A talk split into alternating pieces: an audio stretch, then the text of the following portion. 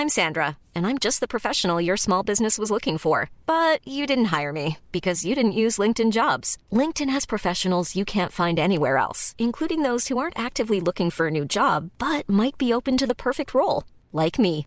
In a given month, over 70% of LinkedIn users don't visit other leading job sites. So if you're not looking on LinkedIn, you'll miss out on great candidates like Sandra. Start hiring professionals like a professional. Post your free job on linkedin.com/people today.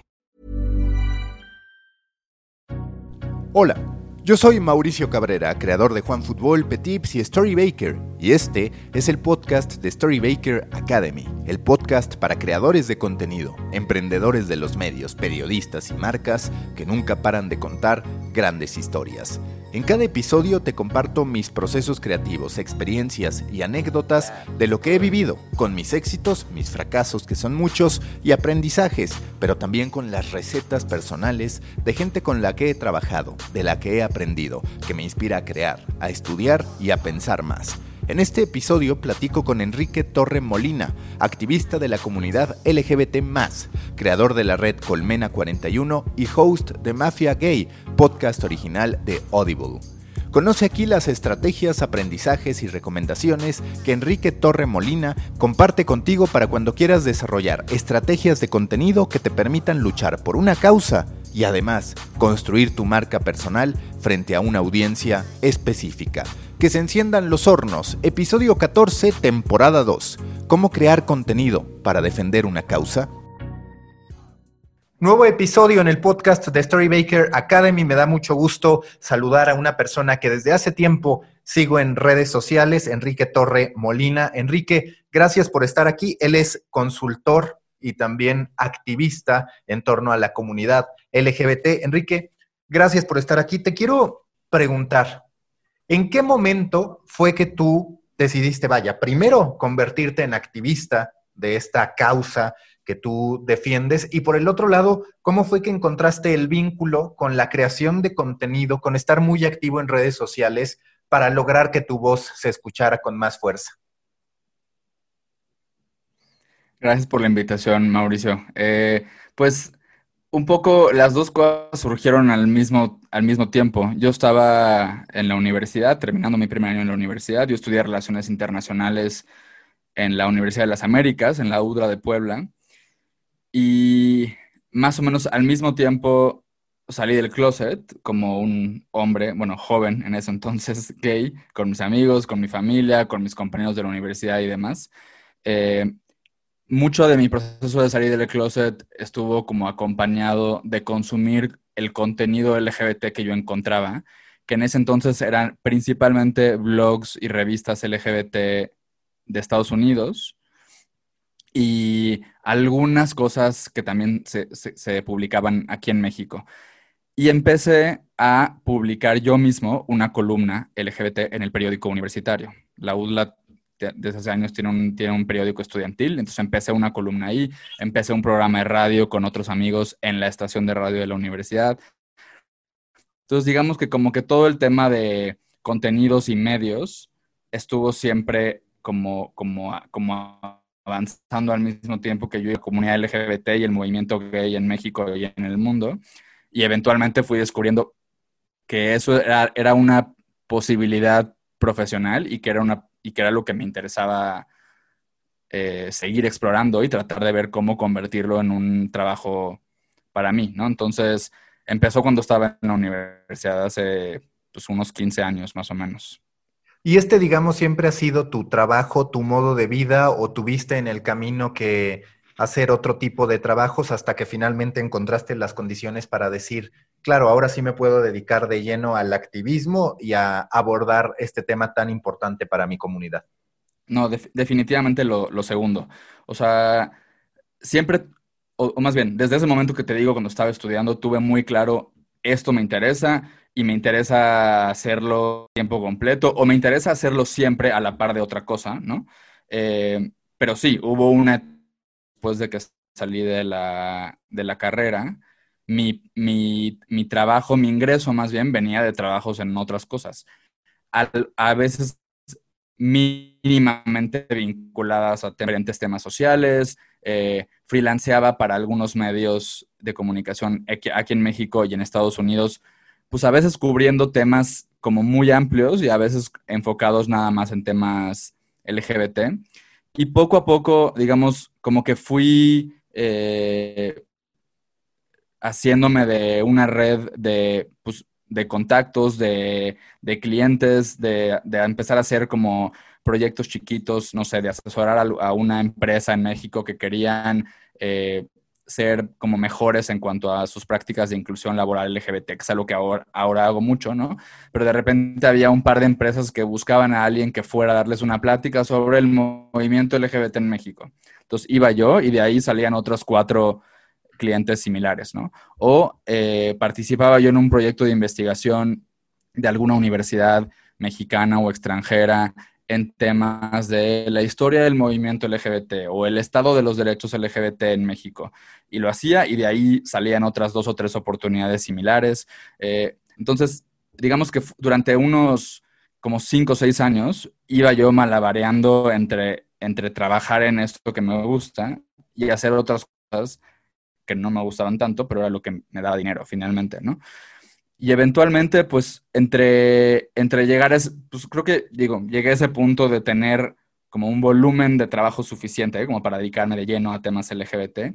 Y también empecé a trabajar de tiempo completo en, en algunas organizaciones, sobre todo, extranjeras, seis años más o menos. Ya estoy 100% metido en, estos temas. Tengo etapas de trabajar, digamos, como empleado de una organización, de una ONG de derechos humanos, trabajar por mi cuenta. Eh, y ahora, desde hace año y medio, empecé yo, mi propia organización, que es eh, Colmena 41. Entonces, y creo que ese es, digamos, al menos desde mi experiencia, creo que esa es un poco la... Ese ha sido como, como la trayectoria de, de la mayoría de las personas que se dedican a temas LGBT no solo en México, sino en el mundo. En realidad hay muy poca gente, muy, muy pocas personas creo que tenemos como la fortuna de encontrar maneras de vivir solo de, esto, ¿no? O sea, la gente que se dedica a esto es muy apasionada de esto, pero no todas logran vivir solo de eso. Entonces, eh, sí, esa ha sido mi experiencia. Y justo te quiero preguntar, para ti, ¿qué papel han cumplido los medios de comunicación al momento de promover la inclusión? Vaya, eso hablando de los medios que no necesariamente están dirigidos a la comunidad gay, pero también hablar de los medios que sí están dirigidos a la comunidad gay, que muchas veces, vaya, lo digo desde fuera, pero dices, banalizan o sexualizan, si quieres llamarlo así, a la comunidad LGBT en vez de los múltiples temas que se pueden llegar a tener. Es decir, de pronto he hablado con amigos que son gays y dicen, pues es que realmente no encuentro un medio que a mí me represente, que no necesariamente esté hablando de si tal hombre está guapo o feo o tal mujer para las mujeres, sino que hay una serie de actividades y de gustos como en la vida de cualquier ser humano que no necesariamente, al menos en lo que a mí me han comentado, es reflejado en los medios de comunicación dirigidos a la comunidad. ¿Cuál es tu perspectiva a este respecto cuando tú analizas el panorama de medios, los que sí están enfocados y los otros que, digamos, como parte de esta contienda social o de esta lucha social que vivimos, lo llegan a cubrir?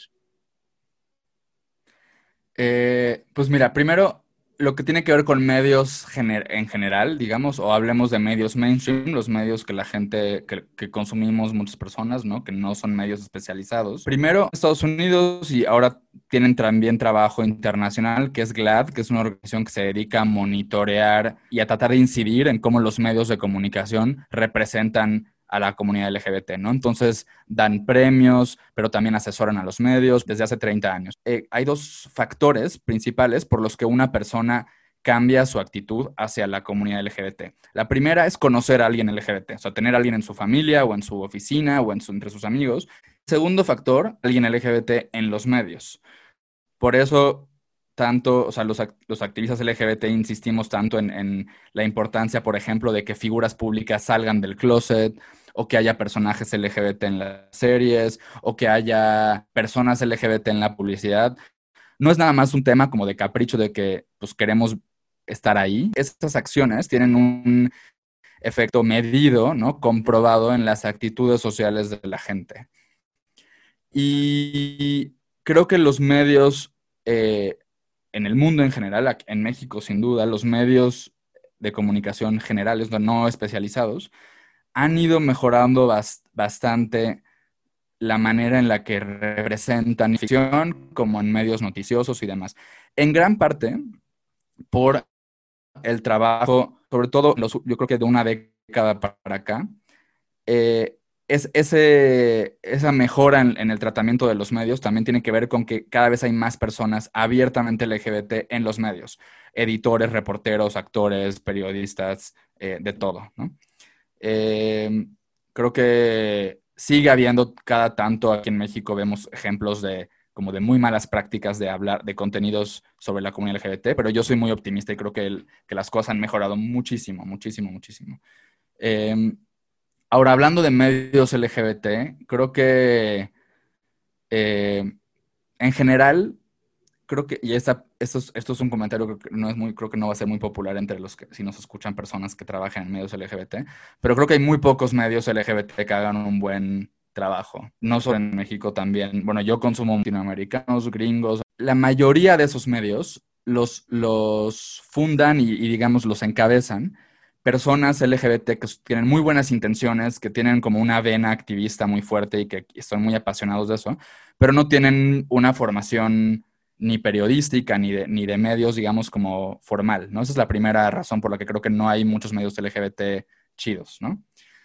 Y en segundo lugar, es porque eso también está cambiando, pero en general son medios que históricamente no han tenido financiamiento. Entonces no puedes pagar a personas que hagan un buen trabajo, sino que implica no tener dinero para, levantar un medio, ¿no? Eh, yo, cuando te decía, cuando estaba empezando en estos, en estos temas, colaboraba mucho con medios LGBT, escribiendo, editando. Ahora ya lo hago mucho menos. Primero porque, no, porque casi ninguno paga. Y, pues, digamos, a lo mejor hace 10 o 15 años podía yo darme el lujo de escribir gratis, ahora pues prefiero no hacerlo, ¿no? Eh, y eso es algo que no ha cambiado mucho, o sea, aunque ya hay las marcas ya están mucho más abiertas, por ejemplo, a patrocinar contenidos y medios LGBT, sigue habiendo un problema de, pues no sé si es de administración o de visión o qué, pero los medios LGBT siguen teniendo como un un problema serio, yo creo, de financiamiento, ¿no? Y eso, se, eso tiene una repercusión en la calidad de esos medios, ¿no? Y, también, volviendo a, lo que tú decías, sí creo que, digamos, medios LGBT cuando intentan ser no sé qué palabra usar, serios o profundos o como hacer una cobertura periodística de diferentes temas, lo que he hecho que dicen las personas que trabajan en esos medios es, a la gente no le interesa eso. Los hombres gays, los hombres bisexuales no quieren leer, no leen un reportaje eh, sobre, no sé, cómo está el tema de identidad de género así en Tlaxcala, ¿no? pero si les pones una lista hot de Netflix, ¿no? Personajes gays con fotos así desnudos o en ropa interior, eso va, eso va, la va a romper en, en clics, ¿no?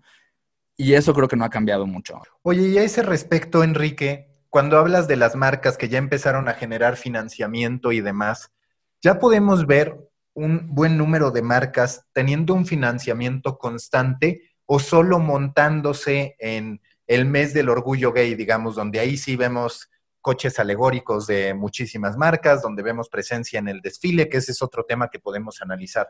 Pero ¿tú sí ves ya un ecosistema en el que las marcas están contribuyendo a esto o realmente es algo todavía muy de ocasión? ¿Qué pasa? Vaya, es que pasa en todos los temas. Ahorita que me reía del tema de que los periodistas decían, es que solamente la comunidad gay quiere la lista de los personajes más hot. Bueno, es el mismo argumento que tienen los medios de información general para no generar periodismo de calidad, porque dicen es que la gente lo que quiere es esto, ¿no? Paradójicamente. Hablando de las marcas, ¿tú ves que sí ya hay un apoyo constante, digamos, un tema de decir, yo creo en esta causa y la abrazo de manera recurrente o sigue siendo algo? Evidentemente esto implica generalizar, pero en términos amplios, ¿sigue siendo la tendencia el oportunismo o ya el abrazo a la causa? Creo que sí hay muchas marcas que les interesa el tema de la comunidad LGBT de una forma ocasional u oportunista, ¿no? Que para mí eso no está del todo mal. El tema de las, de las marcas en México es, una, es algo que está avanzando, o sea, año con año vemos cómo está cambiando muy rápidamente y son más o menos, eh, creo, que, creo que fueron setenta y tantas compañías en 2019 participaron en esta marcha. Ahora sí, muchas gastándole bastante en la producción, con carros alegóricos, algunas participan con un turibús. Creo que eso nos muestra cómo, digamos, socialmente o culturalmente se han movido las cosas, porque muchas de esas compañías hace 15, 20 años eran compañías donde las personas LGBT podían perder su trabajo por ser LGBT, ¿no? Entonces, y también eran compañías que le tenían mucho miedo a mostrarse públicamente como marcas a favor de la comunidad LGBT. Pensaban que eso les iba a, lastimar comercialmente o socialmente. Entonces, mi conclusión, o sea, digo, mi análisis es que el hecho de que esas marcas hoy hagan un cálculo de que les conviene hacer eso, es que eso muestra que las cosas están avanzando. En segundo lugar, creo que, pues sí, es un hecho que la mayoría de las compañías que, hacen algún tipo de posicionamiento público a favor de la comunidad, empiezan o, van agarrando confianza a partir de eventos como la Marcha del Orgullo, que es el evento más grande de la comunidad LGBT en todo el año, ¿no?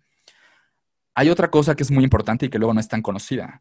Eh, muchas de estas marcas, muchas de esas empresas, tanto empresas mexicanas como empresas extranjeras que tienen presencia en México, son empresas que tienen muy buenas prácticas de inclusión laboral de la comunidad LGBT, que tienen políticas de no discriminación, que han hecho cambios en sus procesos de reclutamiento, en las prestaciones que ofrecen a sus empleados, para asegurarse de que no haya discriminación. Y el tema, o sea, digamos, lo que está empezando a pasar poco a poco últimamente es que algunas de esas compañías que ya tienen como muy bien cimentado eh, su trabajo de inclusión de manera interna y que ya han empezado a, comunicar públicamente que son compañías, ahora están dando un siguiente paso que es de pronto apoyar con dinero diferentes asociaciones civiles LGBT.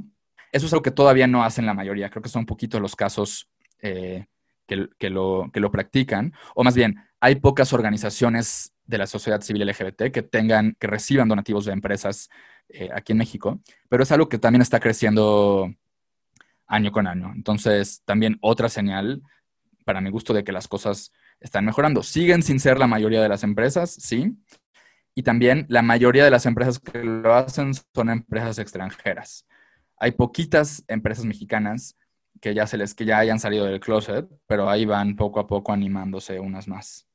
Y a ese respecto te quiero preguntar, ¿percibes que en próximos años sí veremos asentados en la cabeza de la gente medios dirigidos a la comunidad LGBT que todos ubiquemos, que estén posicionados, que incluso puedan atrapar a otro tipo de audiencia, no nada más a los LGBT, a partir del contenido que presente. Es decir, primero, ¿percibes esa necesidad o realmente la comunidad se puede sentir cada vez más representada por estos medios de información general que pues de manera natural cubren también temas que, que, les importan. ¿Cuál es para ti este balance o cuál debe ser el posicionamiento de los medios a este respecto? ¿Podremos hablar en su momento de hay una oportunidad detrás de hacer un medio enfocado en comunidad LGBT? Mira, primero, los medios, los medios especializados, los medios de nicho de la comunidad, también han estado presentes como parte del, movimiento LGBT desde siempre.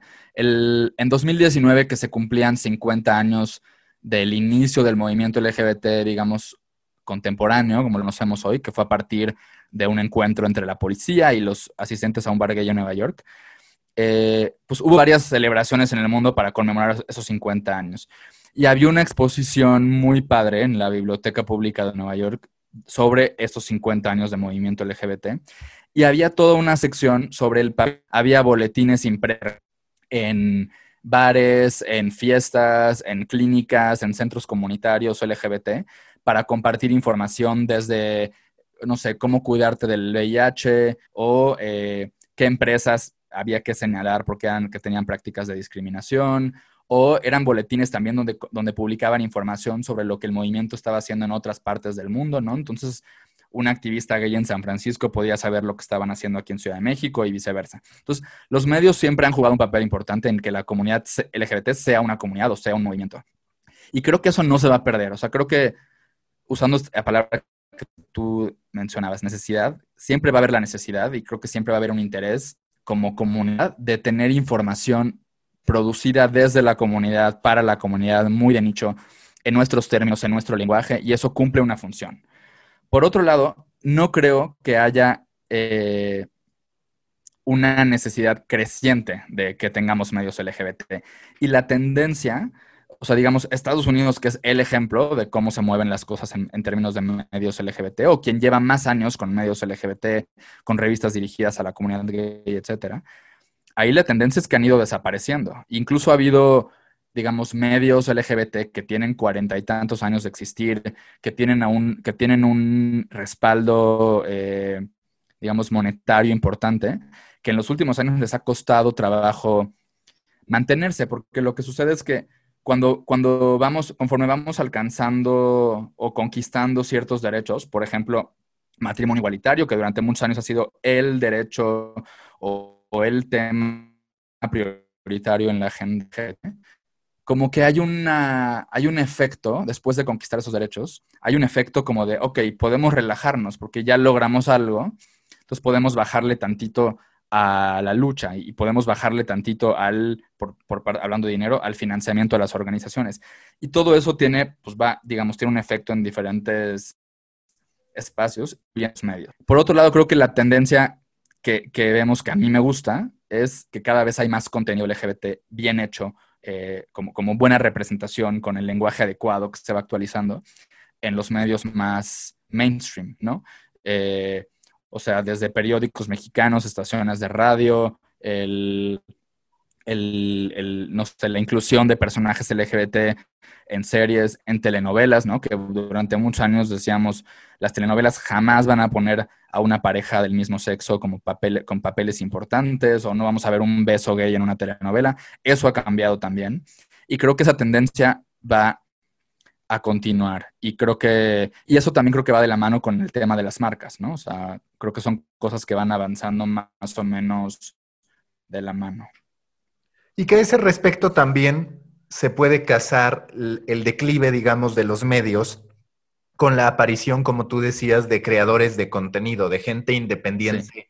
que se posiciona. Tú eres un caso ahora, por ejemplo, que tienes tu podcast a través de Audible en, en Amazon. Es decir, parece que también en el tema de comunidad pierden peso las figuras jurídicas y ganan peso las personas físicas, ganan peso los creadores de contenido independientes. A ese respecto, ¿cuál es tu lectura sobre la creación de contenido independiente en torno a la comunidad LGBT y lo que se puede hacer para que eso siga creciendo? Pues mira, creo que yo no soy no, no, creo ser un experto en, digamos, en tendencias de creadores de contenido, pero te puedo contar un poco a partir de mi experiencia y de la experiencia de personas cercanas a mí, lo que veo, y no sé si eso sea representativo de, otras, de otras personas, ¿no? Pero eh, en mi caso, o sea, una de las cosas que a mí me ha, me ha permitido, pues, pues ir como construyendo una, una, pues sí, una marca personal y como hacerme de diferentes proyectos profesionales y de tener más trabajo en temas LGBT, es justo estar presente en medios y moverme de manera como muy independiente, ¿no? No, no siempre o, o, al principio no por una decisión personal, sino por una necesidad, porque era lo que había, ¿no? Y entonces lo que me pasaba, por ejemplo, era, me acuerdo hace unos años, por ejemplo, la revista Quién, eh, me publicó una entrevista que le hice al primer alcalde abiertamente gay de México, ¿no? Porque yo me enteré de, que existía esa persona y, dije, a ver, ¿a qué medio le podría interesar esa historia? Y me acercaba yo a dos o tres medios y les decía, oigan, ¿les gustaría publicar una entrevista con esta persona? Y la revista quien decía sí, ¿no? O luego me acercaba yo a a lo mejor una revista como Chilango para decirle, oye, ahí viene el aniversario número tal del Festival de Cine LGBT aquí en México creo que sería una buena oportunidad de publicar algo, yo lo puedo hacer, ¿te interesa? Sí. Y así, y luego iba con un medio más serio como Letras Libres o, como Gato Pardo a publicar un texto como más del tono de esas publicaciones, y eso ha funcionado. Y veo otras personas que también lo han manejado de esa manera y les ha, les ha funcionado, ¿no? Eh, creo que, digamos, también veo casos, por ejemplo, justo con esta tendencia que te decía de, de, algunos medios LGBT que van desapareciendo en Estados Unidos. Tengo varios amigos eh, periodistas LGBT en Estados Unidos que pasaron de estar en, revistas LGBT muy importantes o en medios LGBT que sacaba de pronto un grupo como Condé Nast, por ejemplo, pues de pronto van cerrando esos medios o hacen recorte de presupuesto, despiden a una, buena banda, ¿no? Y algunas de ellas, algunos de ellos, pues han continuado su trabajo de manera independiente, entonces crean un podcast o de pronto o publican un libro, ¿no? Consiguen un deal con alguna editorial eh, para sacar un libro especializado en temas LGBT, o tienen su newsletter y lo monetizan. Eh, entonces, creo que también esa es una tendencia que, digo, tú lo sabrás mejor, creo que es algo, digamos, que sucede más allá del nicho LGBT, ¿no? Pero que ya tocó también a, la creación de contenidos o, a los medios eh, de comunicación en temas LGBT, ¿no? Y creo que, pues me imagino que, que seguirá en ese en ese sentido. Yo así me veo al menos, eh, así veo mi participación en temas de, de, medios y de contenidos en los... Eh, como platicamos antes de empezar a grabar, yo acabo de estrenar un, podcast eh, que nunca pensé que, estuviera cobijado por algún medio LGBT, siempre desde que lo concebimos José Razúñiga, que es la persona con la que lo hago y yo, eh, nos acercamos a primero estaciones de radio y luego a plataformas de podcast para ver a quién eh, le podía interesar sacarlo y comercializarlo, ¿no? Eh, y, te digo, creo que eso es parte de, la, de, la, tendencia que yo veo, ¿no? Tener buenos contenidos LGBT hospedados o cobijados por medios o por plataformas que se dedican a cubrir todo tipo de temas. I'm Sandra, and I'm just the professional your small business was looking for. But you didn't hire me because you didn't use LinkedIn jobs. LinkedIn has professionals you can't find anywhere else, including those who aren't actively looking for a new job but might be open to the perfect role, like me. In a given month, over 70% of LinkedIn users don't visit other leading job sites. So if you're not looking on LinkedIn, you'll miss out on great candidates like Sandra. Start hiring professionals like a professional. Post your free job on linkedin.com/people today. Pero que como tú dices y resulta curioso, quizás el verdadero triunfo de los contenidos LGBT sería que dejara de existir esa separación, porque en el fondo lo que se busca es que no importe la preferencia sexual y entonces, digamos, eso de manera natural le quitaría el sello LGBT a las cosas. Es decir, quizás en un ideal, en años, no habría contenido ni siquiera LGBT, si lo quieres ver así. Es decir, está como parte de la cultura en general. Sí, totalmente. O sea, digamos, ese es el, ese es como el horizonte al que le estamos apostando, pues, de, desde siempre o desde hace muchos años, ¿no? Que es, digamos, o sea, un eje fundamental del movimiento LGBT es, es, la aceptación, ¿no? Y la inclusión en todo tipo de espacios, en este caso, en los medios. Y sí, o sea, para mí, por ejemplo, me acuerdo en 2000, 2016, 2017, cuando Peña Nieto manda una iniciativa al Congreso para que reconocieran el matrimonio igualitario a nivel federal. Y el, y el tema de matrimonio se, se, vuelve un tema de la agenda de los medios de todo tipo, ¿no? Y yo recibía, por ejemplo, comentarios de mi mamá o de algún tío que me decían, ah, vi una noticia en el noticiero de Loret de Mola o en el noticiero no sé qué, o, escuché en el programa de Marte de Baile que estaban hablando sobre matrimonio LGBT, cosa que no pasaba cinco años antes, ¿no? Entonces, eso es una señal de que sí, que hemos logrado irnos posicionando como una comunidad relevante con historias que son interesantes y relevantes fuera de los o más allá de nuestros medios eh, de nicho y junto a otros temas de, agenda nacional, ¿no? Entonces creo que sí, como dices, eh, la idea, y eso es algo que repiten muchas personas LGBT en diferentes foros, ¿no? O sea, como Eventualmente no tendremos que tener un panel sobre inclusión laboral LGBT porque ya no será un tema. Habrá otros, ¿no? Habrá otros retos porque los humanos seguiremos siendo humanos, seguiremos discriminando y habrá otras cosas que discutir y que incluir. Pero sí, un poco esa es la apuesta del, movimiento LGBT, que cada vez estos, este tipo de, de, proyectos o de plataformas muy de nicho vayan perdiendo el sentido porque ya estamos presentes y ya estamos aceptados, ¿no?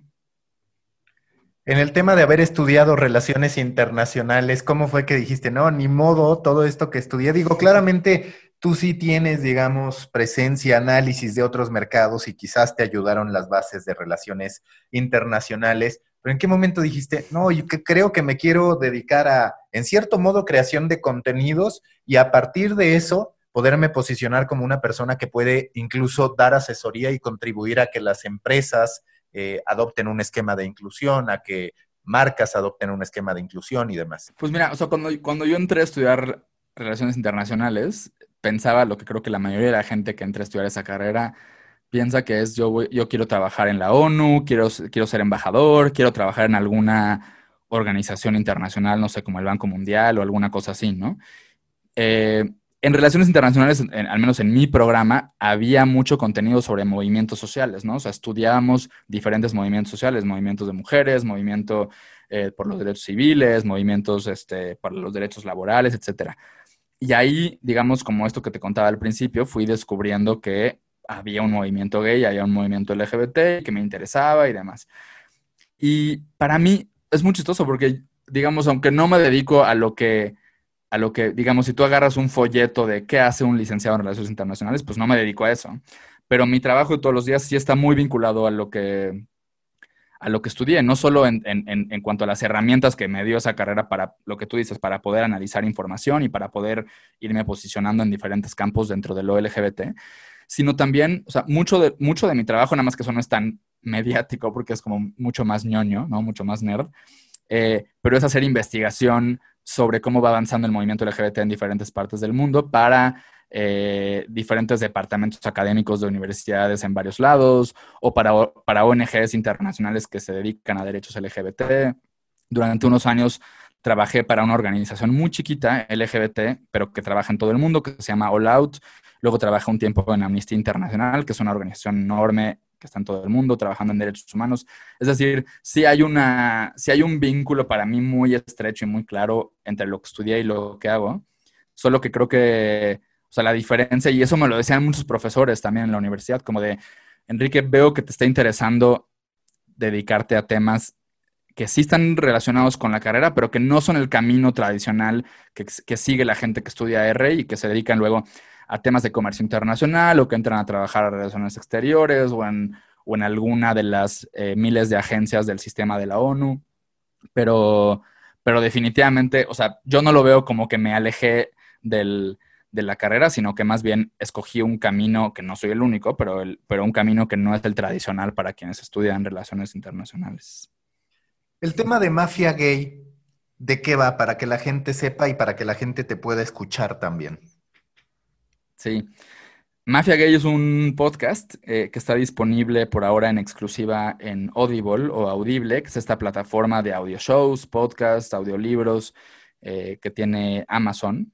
Y Mafia Gay es una serie de entrevistas a personas LGBT de, todo tipo de perfiles, de todo tipo de industrias, sobre su historia personal y sobre su carrera. Entonces tenemos entrevistas a personas que están en política, en negocios, en medios de comunicación, en periodismo, en cine, en arqueología, en la comedia. Y cada episodio, son 26 episodios, cada episodio es una entrevista un poco como esta, como bastante, digamos, a profundidad con el invitado de cada episodio sobre eh, cómo llegó a dedicarse a lo que se dedica, un poco que nos cuente diferentes cosas que tienen que ver con su historia profesional, cómo se vincula eso si es que, si es que hay alguna conexión con el hecho de ser gay o bisexual o trans, ¿no? Eh, que es muy interesante pues escuchar a, personas que, que, de pronto, digamos, son abiertamente LGBT, si no, no estarían en el podcast pero que no a menudo sobre esa parte de ellos, ¿no? Eh, o comediantes, o eh, tenemos a un chef, tenemos a un arqueólogo que habla sobre la presencia de temas LGBT en la arqueología a lo largo de, pues, de la historia de la humanidad, ¿no? Eh, a gente que está en empresas como Facebook, en fin, se los recomiendo muchísimo y, hemos cuidado, hablando de todo esto que estamos platicando tú y yo ahora, Mauricio, hemos cuidado mucho en Mafia Gay que sea un podcast interesante, sin duda es mucho más interesante, creo, o, va a ser por default más atractivo para personas LGBT, pero cuidamos mucho que no se sienta como un podcast solo relevante para las personas LGBT, ¿no? Somos como muy didácticos de pronto cuando hablamos o mencionamos algún término o algún, alguna referencia, algún chiste local de la comunidad LGBT, cuidamos mucho explicarlo para que otras personas lo puedan entender y les pueda parecer interesante. Y al final, pues son historias de vida interesantes, ¿no? Son personajes que son líderes en sus campos profesionales que resulta que son LGBT, ¿no? Oye, y hablando de tu consultora y demás, ¿tú cómo haces, digamos, qué procesos a grandes rasgos le pasas a una empresa para que no todo quede en un, ah, bueno, una persona va a venir a dar unas pláticas, la gente dice que va a poner atención y saliendo de ahí va a volver a, su mood habitual, que es algo que muchas veces pasa cuando viene desde la empresa, es decir, tiene que ser un esfuerzo sostenido en el tiempo para que de verdad se presenten transformaciones. ¿Qué se tiene que hacer a ese respecto, digamos, en planteamientos generales? ¿Qué es lo que tú presentas para que sí se pase de una idea a una ejecución que se convierta en realidad? Claro. Muy, muy, sí, eso es un, eso es un punto súper importante. Pues primero, algo tan sencillo como que digamos cualquier acción, cualquier actividad, cualquier evento, cualquier comunicado que haya en la empresa en temas de la comunidad LGBT, lo primero que yo digo es, no tiene que suceder en el mes de junio y ojalá no suceda solo en el mes de junio, que es el mes del orgullo, ¿no? O sea, de entrada, o sea, los gays somos gays todo el año y las personas lesbianas que trabajan en un banco son lesbianas en el banco todo el año. O sea, no solo aparecemos y desaparecemos para la marcha del orgullo. Entonces, de entrada, algo tan sencillo como eso, ¿no? Como volver estos, o poner estos temas en la mesa todo el año, que se sientan como una conversación que no abres y cierras de un cajón, ¿no? Durante un mes, sino que de manera constante, porque además eso contribuye también a ir cambiando realmente la cultura de ese lugar de trabajo, ¿no? Eh, en segundo lugar, otra, otra cosa que también es, digamos, muy sencilla, que no, que no implica como una gran inversión ni nada para una, para una empresa, es permitir o facilitar la creación de redes ¿no? internas. Algo que es, es, es, algo muy gringo, pero que lo hemos replicado aquí en, aquí en México y en otros países también, es que las empresas tengan comités o redes o grupos de mujeres, de empleados LGBT o, de, redes que se dedican un poco a, facilitar, por ejemplo, el que diferentes generaciones convivan y trabajen juntas en una misma empresa, ¿no? O sea, unos baby boomers con millennials y generación Z. Entonces, eso es algo muy sencillo porque se vuelve un mecanismo a través del cual diferentes comunidades, en este caso la comunidad LGBT, pueden organizarse, pueden saber identificar qué es lo que esa empresa en particular necesita para mejorar el ambiente para beneficio de las personas LGBT y de otras comunidades, ¿no? Entonces, eh, o sea, permitir que en una empresa se creen esas redes de colaboración, ¿no? Eh, que además también tienen una función a veces hasta social, ¿no? O sea, son redes que organizan, eh, no sé, un ciclo de cine o una ida al boliche de todo el grupo, o que se aseguran también de de que, no sé, si va a haber alguna actividad de la, de la compañía como la posada o la cena de fin de año o algo así, inviten a las parejas de los empleados LGBT, ¿no? Otra cosa importante, volviendo al, tema de, estar presentes todo el año, es no asumir que las personas que están trabajando contigo son heterosexuales. Y eso se tiene que, que reflejar en, por ejemplo, la comunicación a la hora de si mandas un correo interno por el Día de la Madre, pues no asumas que todas las mujeres que trabajan en tu empresa, que son madres, son heterosexuales o están casadas o están casadas con un hombre, ¿no? Por ejemplo. Eh, y si eso lo, lo, reflejas en el lenguaje de ese comunicado, pues vas a lograr un impacto, digamos, como muy sencillo aparentemente, pero muy importante. Y otra cosa, otro punto muy importante que además es la razón por la cual cada vez más personas internamente, es porque hay un valor de negocios, ¿no? O sea, hay un business case de la inclusión que lo han estudiado eh, como el Banco Mundial y además de las empresas que llevan más años con prácticas de inclusión LGBT en el mundo. Y tienen que ver con el, nivel de compromiso que tiene un empleado LGBT con su compañía cuando lo tratan bien, ¿no? O sea, si yo soy gay y no me tengo que preocupar por ocultar mi identidad y mi orientación en mi empresa, pues no voy a estar, o tengo un incentivo menos para buscar chamba en otro lado, en la competencia, por ejemplo, ¿no? O sea, estoy, me pongo como mejor, como más la camiseta con esta compañía, le echo todas las ganas, toda mi energía está enfocada en hacer mi trabajo y no en estar en, en el closet ¿no? Eh, el tener prácticas de inclusión LGBT también, eh, digamos, beneficia la innovación que sucede dentro, del, dentro de una compañía, dentro de diferentes equipos de, trabajo. Entonces, esas son como algunas de las generalidades, ¿no? Y otra cosa que yo trato de incluir siempre en, conferencias o en procesos de consultoría con, con, empresas, pero también con medios, con universidades, con gobierno, es compartir cifras de cómo están las cosas en términos de derechos y de discriminación LGBT en México y a nivel global. Porque de pronto la gente dice, a ver, pues, ¿por qué tendríamos que estar hablando de inclusión laboral o inclusión LGBT en la chamba? ¿Qué tiene que ver eso con esto? ¿no?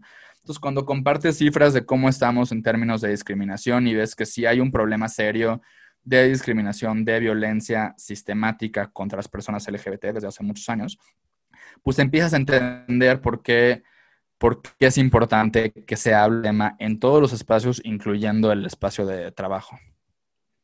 El tema de los medios deportivos, que seguro es algo que te preguntan constantemente porque siempre ha estado todo este debate sobre el grito, que digamos el grito simboliza una serie de actos, de prácticas que suele haber en el deporte más allá de esa manifestación. ¿Son los medios deportivos quizás los que percibes que llegan a estar más atrasados en este sentido? Y hablo de los medios, pero quizás hablar de la industria en lo, en lo general, más allá de que desde mi perspectiva se han ido dando avances, sobre todo con el fútbol femenil, digamos, donde las futbolistas han sido muy abiertas y demás. Pero ¿cuál es tu perspectiva a ese respecto?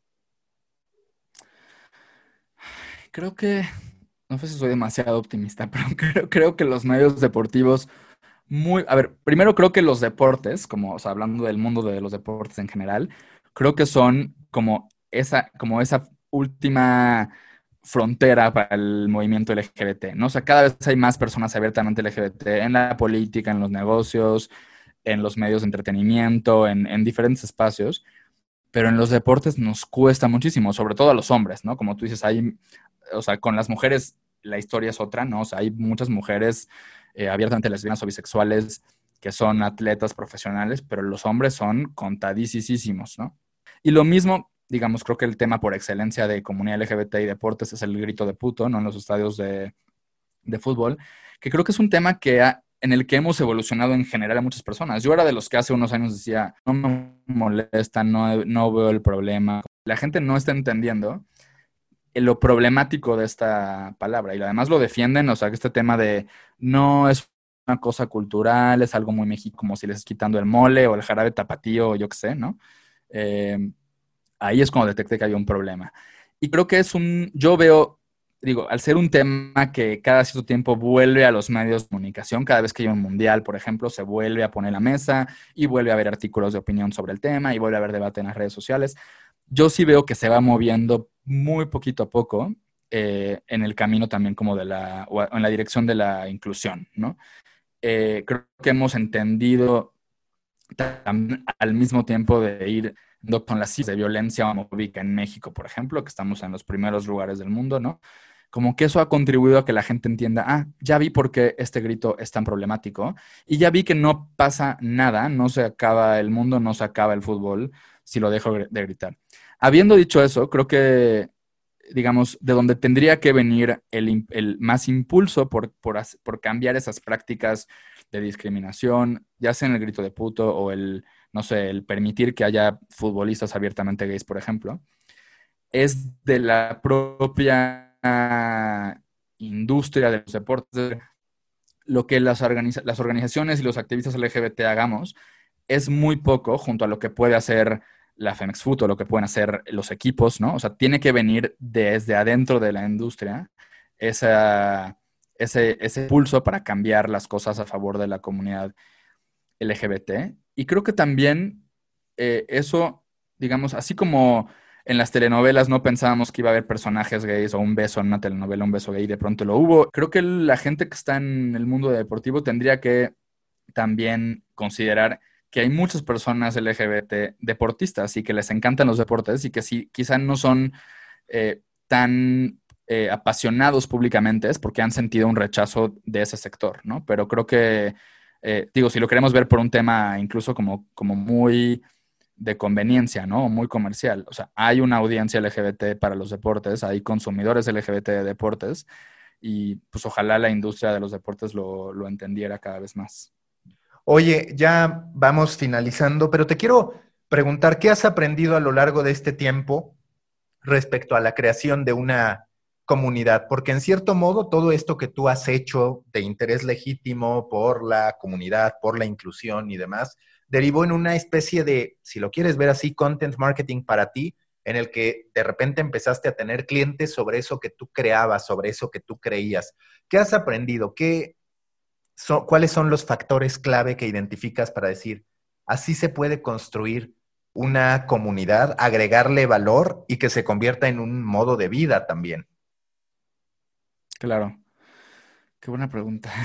este, pues a ver, primero creo que es un poco el cliché de lo que mucha gente da como recomendación o consejo profesional de cualquier tipo, pero creo que es muy real, que es ser muy constante, muy constante. Es decir, eh, te decía yo que, pues a mí, yo me tardé unos años en, pues, en lograr llegar a un, pues no a donde quería, pero como a un punto mínimo de, ok, ya me puedo dedicar solo a esto, no tengo que estar viendo cómo pago la renta al mismo tiempo que hago lo que sí quiero hacer, ¿no? Entonces, y eso es resultado, pues, de constancia, de estar, eh, de no quitar el dedo del renglón. En segundo lugar, creo que mantenerte o eso es lo que a mí me ha funcionado, mantenerme lo más informado y actualizado posible, en este caso sobre cuestiones LGBT, pero en muchos sectores. Es decir, yo trato de estar informado sobre qué está pasando en cualquier país del mundo en términos de, derechos, ¿no? Eh, estar informado de cuáles son eh, las, dinámicas o cómo se mueven las cosas en las empresas en términos de inclusión laboral, qué les preocupa a las empresas, qué les funciona, en qué lenguaje hablarles. Eh, por poner y lo mismo con los medios, ¿no? Otra cosa que creo que es, es importante es, volverte como muy hábil en, en, hablar, digamos, comunicar siempre un mismo mensaje, que en mi caso, pues es tratar de promover la igualdad y la aceptación de la comunidad LGBT. Si vas a hablar con un grupo de papás de jóvenes LGBT que están súper preocupados porque sus hijos están apenas salieron del closet, pues tienes que adaptar ese mensaje. Si vas a hablar con un senador o con un reportero o con un el presidente de un banco para convencerlos de que les conviene apoyar a la comunidad LGBT, pues también tienes que adaptarlo. Y creo que eso es algo que no, no tienen eh, muchas personas que se dedican a la defensa de los, de los derechos LGBT y seguro de, de otras comunidades, ¿no? Esta capacidad como de irte eh, pues sí, como ser un poquito camaleónico quizá, eh, sin sacrificar como la, sustancia de, lo de tu trabajo y de, tu mensaje. Y creo que otra cosa importante también es, es estar muy abierto a, a, colaborar, a estar construyendo redes, a estar haciendo contactos nuevos, a de pronto, o sea, irte a tomar un café con alguien que crees que vale la pena conocer, aunque no tengas como algo súper específico en tu agenda o un proyecto en particular para, hablar con esa persona, ¿no? Pero como a mí es algo que me, que me gusta mucho porque además soy muy sociable y como muy amiguero, pero creo que es algo importante profesionalmente, que es estar al tanto de lo que otras personas en tu sector o que están conectados con tu trabajo están haciendo, ¿no? Como saber quién anda en qué. ¿Cuál es el proyecto que te falta por hacer en torno a tu activismo, a la lucha por la inclusión? ¿Cuál es ese proyecto con el que sueñas y que esperas un día poder hacer? Ay, son muchísimos, pero como más, como, como, próximos, una temporada 2 de Mafia Gay y un proyecto de un libro. Esos son como los que espero que avancen en 2021. Si tú tuvieras que recomendar, identificas algún libro documental que le pudiera servir a la gente que ya sea que forma parte de la comunidad LGBT o a la de periodistas, creadores de contenido que quieren poder entrar a esa comunidad en términos de cobertura, ¿se te ocurre algún libro de referencia, algo, de referencia que puedan consultar? Eh, yo recomendaría primero o sea, hablando de, medios de comunicación específico, que creo que es pues, tu audiencia, ¿no? Eh, los manuales que publica GLAD, GLAD es G-L-A-D de dedo, glad.org. GLAD publica, tiene diferentes materiales, recursos sobre cómo hacer una cobertura LGBT en medios deportivos, en medios de entretenimiento. De pronto sacan guías sobre cómo hablar de, por ejemplo, ahora que salió, que antes conocíamos como una como una actriz, ¿no? Eh, sacaron un manual sobre cómo hacer una cobranza completos de cobra mediática LGBT en inglés y en español. Eso es importante. Tienen un departamento de medios en español. Y pues algo tal vez como menos técnico, pero que puede ser muy interesante y muy ilustrativo. Es un libro infantil, de hecho, que creo que todavía no existe en español, pero se llama Rainbow Revolutionaries o, o Revolucionarios del Arco Iris y es un libro infantil, es un libro con, los perfiles de esos personajes en textos muy breves y con unas ilustraciones súper, súper padres. Listo, pues muchísimas gracias Enrique. La mejor de las suertes con todos tus proyectos, la mejor de las suertes con tu lucha y muchas gracias por todas las dificultades técnicas, por cierto, fueron patrocinadas por Axtel, entiéndase ahora Easy porque los cambiaron eh, de la nada, pero muchísimas gracias. La verdad es que se aprende mucho platicando contigo y además muy interesante todo el panorama de creación de contenidos en torno a la comunidad. Muchas gracias. Gracias, Mauricio. Muchas gracias. Storybakers, hasta aquí este episodio de Storybaker Academy con Enrique Torre Molina. Si les gustó este episodio, los invito a compartir esa afición por el podcast de Storybaker Academy en redes sociales. Yo soy Mauricio Cabrera y este fue el podcast de Storybaker Academy, el podcast para marcas, medios, creadores de contenido y emprendedores que nunca quieren dejar de contar grandes historias. Nos escuchamos en la próxima gran historia que tengamos por contar.